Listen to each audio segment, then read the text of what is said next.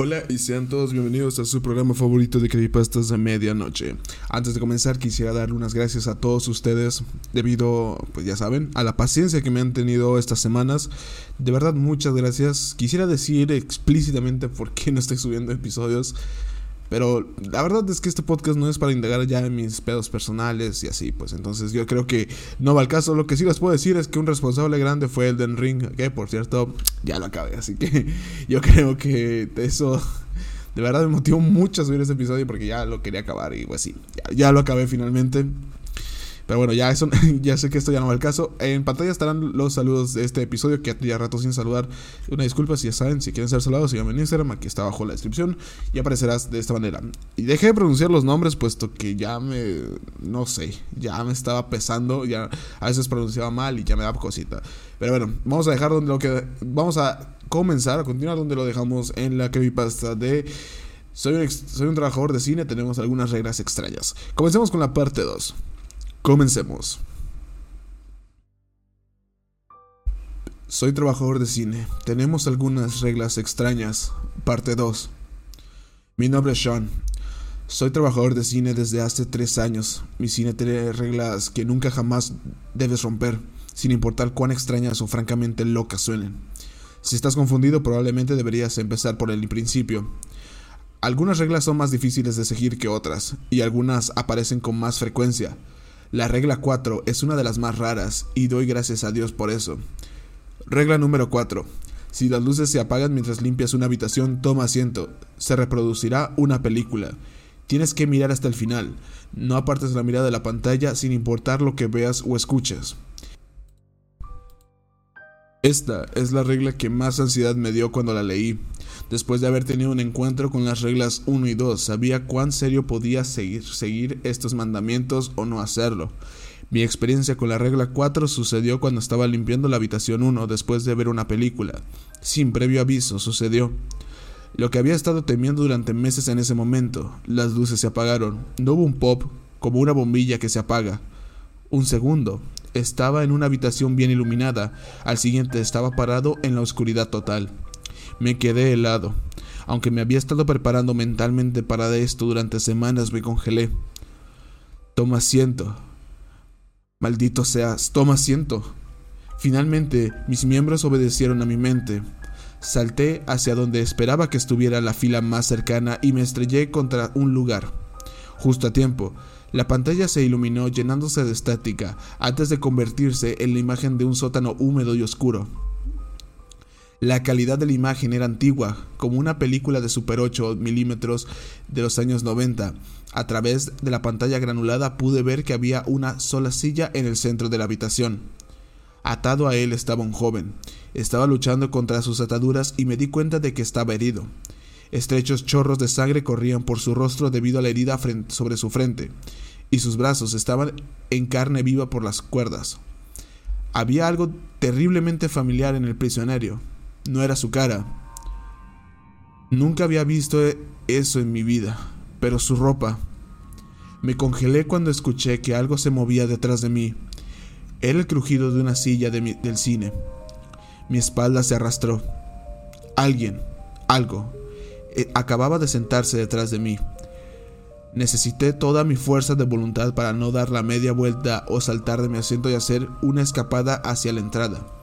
Fijé mis ojos en la pantalla rezando para que esto terminara pronto.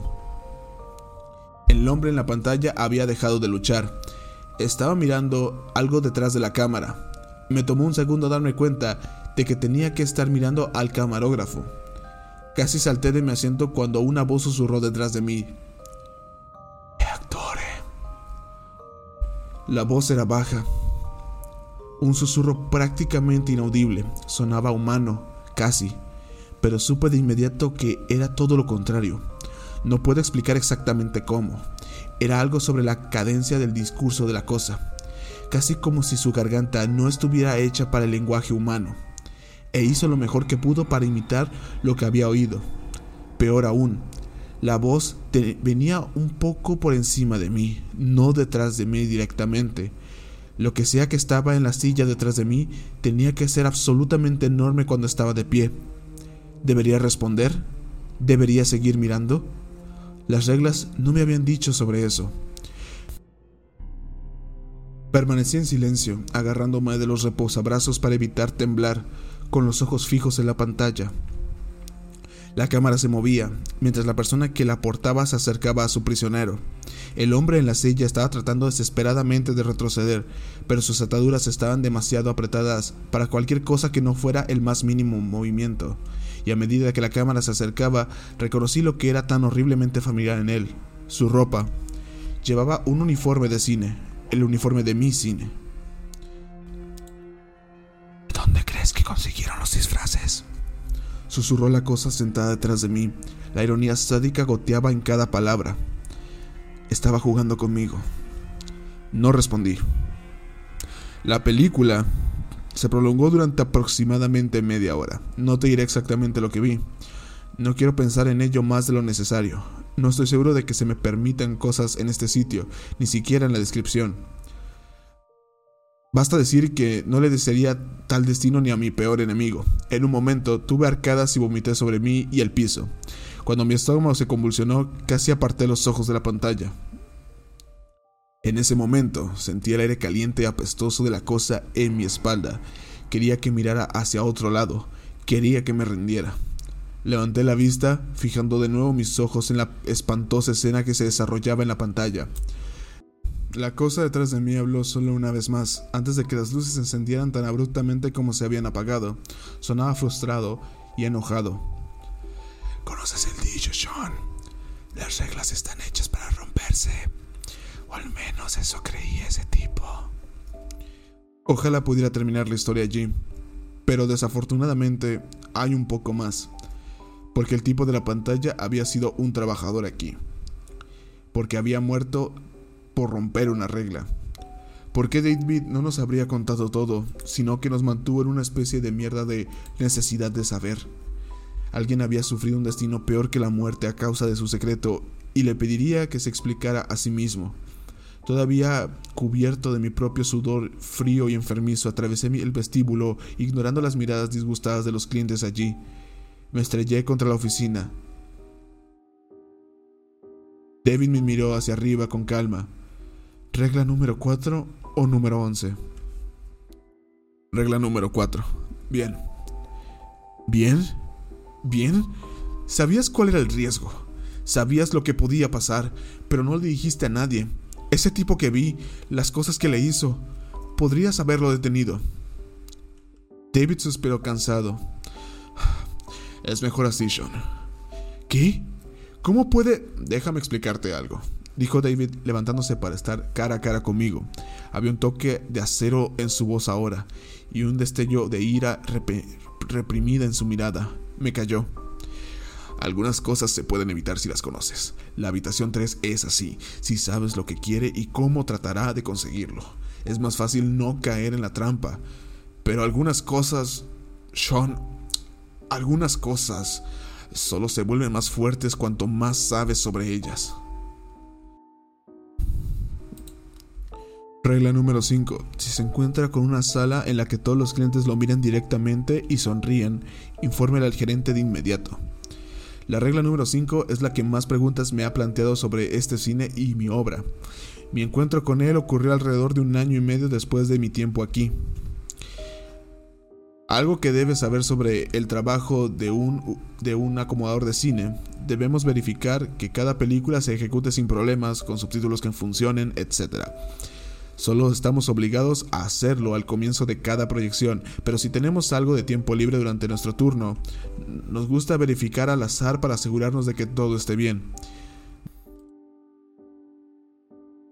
Desafortunadamente, es exactamente por esto que entré en la habitación 5 un día, solo para casi tener un ataque al corazón cuando me di cuenta de que todas las personas adentro me miraban fijamente a los ojos, sonriendo inquietantemente.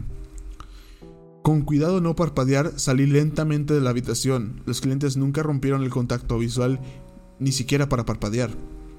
En cuanto estuve en la relativa seguridad del vestíbulo, corrí hacia David, que estaba hablando con un cliente de nuestro pequeño bar. Regla número 5 dije una vez que lo alcancé. David se puso pálido. El cliente, una mujer joven y atractiva, lo miró confundida. Disculpe, murmuró David en su dirección, antes de volverse hacia mí. ¿Qué cuarto? Cinco.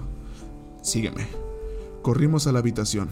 Una vez dentro, David me hizo un gesto para que me quedara al final de las filas de asientos. Quédate aquí. No necesitaba decírmelo dos veces. La sala llena de clientes estaba en un silencio mortal. Todas las cabezas giraron en silencio para seguir a David mientras caminaba frente a la pantalla y se detenía en el medio de la sala. ¿Qué deseas? Dijo a la habitación en general. Todas las personas en la sala abrieron la boca al unísono y dijeron en un coro perfecto. Hola gerente, mucho tiempo. Déjate de tonterías, gruñó David. Conozco tu juego. ¿Qué quieres esta vez? La sala se rió en escalofriante sincronía. Siempre tan directo. Siempre me gustaste. Más que tu predecesor, ya sabes. La mandíbula de David se apretó, sus manos estaban enrolladas en puños. Nunca lo habría visto tan enojado. Solo dime qué quieres. Sisió entre dientes. Dime lo que quieres y luego deja ir a esta gente. Ah, tan impaciente. Tan ansiosa por terminar de una vez, respondió la multitud.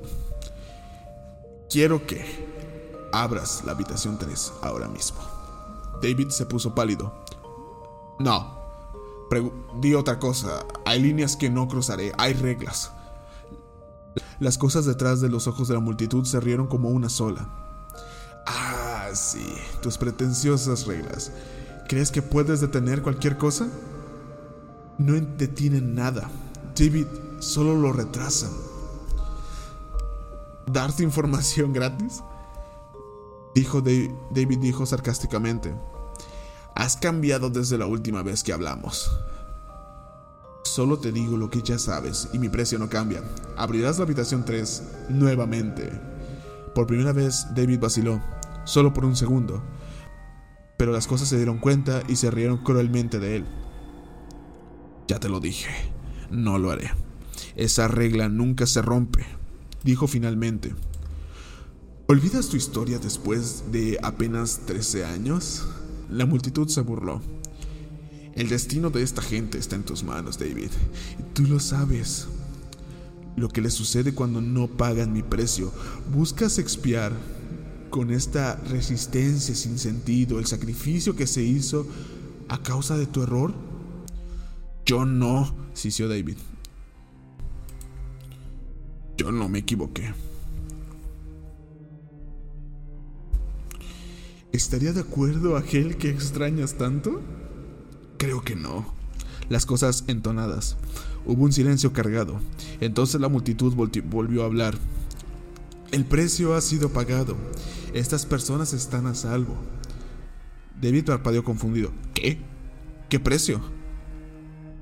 La habitación 3 nunca fue el precio. La angustia de tu recuerdo así como las preguntas sin respuesta que ahora acosarán a este sirviente tuyo, fueron el precio. Maldito imbécil, David susurró. Maldito. Hasta la próxima, gerente. David salió furioso de la habitación sin decir una palabra más. La multitud lo siguió con la mirada y luego la fijó en mí. Una sonrisa, un movimiento de cabeza. Entonces la multitud miró hacia arriba como uno, y arrojar su comportamiento idéntico se liberó a una tensión oculta. Estaban libres.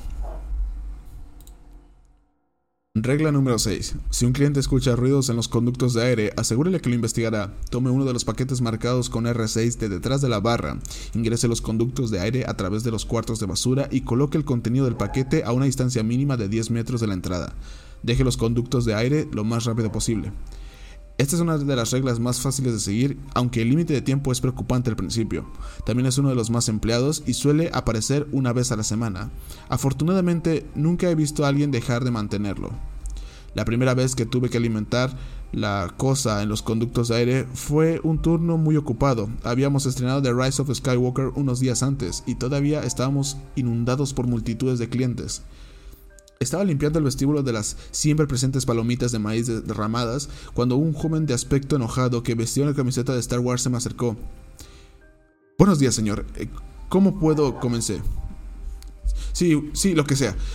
Me interrumpió de inmediato. ¿Podrías arreglar tu maldito aire acondicionado, amigo? Hay algo golpeando ahí dentro, cerca de la tejejía de nuestra habitación. Yo no pagué por esta clase de mierda. Apreté los dientes para controlar mi temperamento por los modales del hombre, pero me las arreglé para mantener la calma. Sí, señor, eh, por supuesto, disculpe las molestias. Es probable que David te perdone por dejar que una sala de personas muera a manos de Dios, ¿sabe qué? Pero no permitirá que seas grosero con los clientes. Él es así. Después de que el cliente se marchara de nuevo, saqué uno de los paquetes marcados detrás de la barra. Era extrañamente pesado y podía sentir la humedad saliendo de su interior. Haciendo mi mejor esfuerzo por ignorarlo, crucé hacia el cuarto de la basura y abrí la rejilla que cubría los conductos de aire. Podía escuchar lo que el cliente se había estado quejando. Un sonido rápido de tip-tap, como si los dedos tamborilearan sin cesar contra el costado del conducto. Mi piel se erizó estaba incómodamente demasiado cerca del sonido de docenas de piernas largas y delgadas. Respiré hondo y me metí en el conducto. El aire en el interior era frío y con corrientes de aire. El pasaje era angosto y me vi obligado a ponerme boca abajo, impulsándome hacia adelante sobre mis codos y rodillas. Arrastrándome hacia adelante, pude ver una tenue luz que había un montón de algo más adelante, alrededor de la marca de 10 metros. Cuando lo alcancé, gemí por bajo en el conducto tenía, repito, el conducto que tenía adelante había un montón de huesos de animales roídos. Con dedos temblorosos, deshice el envoltorio de mi, paquete y dejé caer un pollo entero sobre la pila de restos. Los sonidos en el conducto cesaron. Contuve la respiración. Luego volvió más rápido. Tip tap, tip tap más fuerte que antes, con un ritmo entrecortado, frenético y hambriento. El terror y la adrenalina inundaron mi cerebro. Me deslicé hacia abajo hasta la boca del pasaje. ¿Cuánto tiempo había estado allí? ¿Cuánto tiempo me quedaba? ¿30 segundos? ¿20? El repic... Repito, el repiqueteo de las piernas se mezcló ahora con un sonido de raspado cuando algo quitión cuando algo, repito, cuando algo quitinoso y pesado se arrastró por el pasillo hacia la comida y hacia mí. Y finalmente mis piernas se encontraron con el final del conducto. Pataleando frenéticamente me tiré al suelo cuando la basura, repito, pataleando frenéticamente me tiré al suelo del cuarto de la basura y cerré la rejilla de un golpe. El repiqueteo interior había cesado. Escuché atentamente, pude distinguir el sonido de la carne desgarrada, y esta es una de las reglas más fáciles.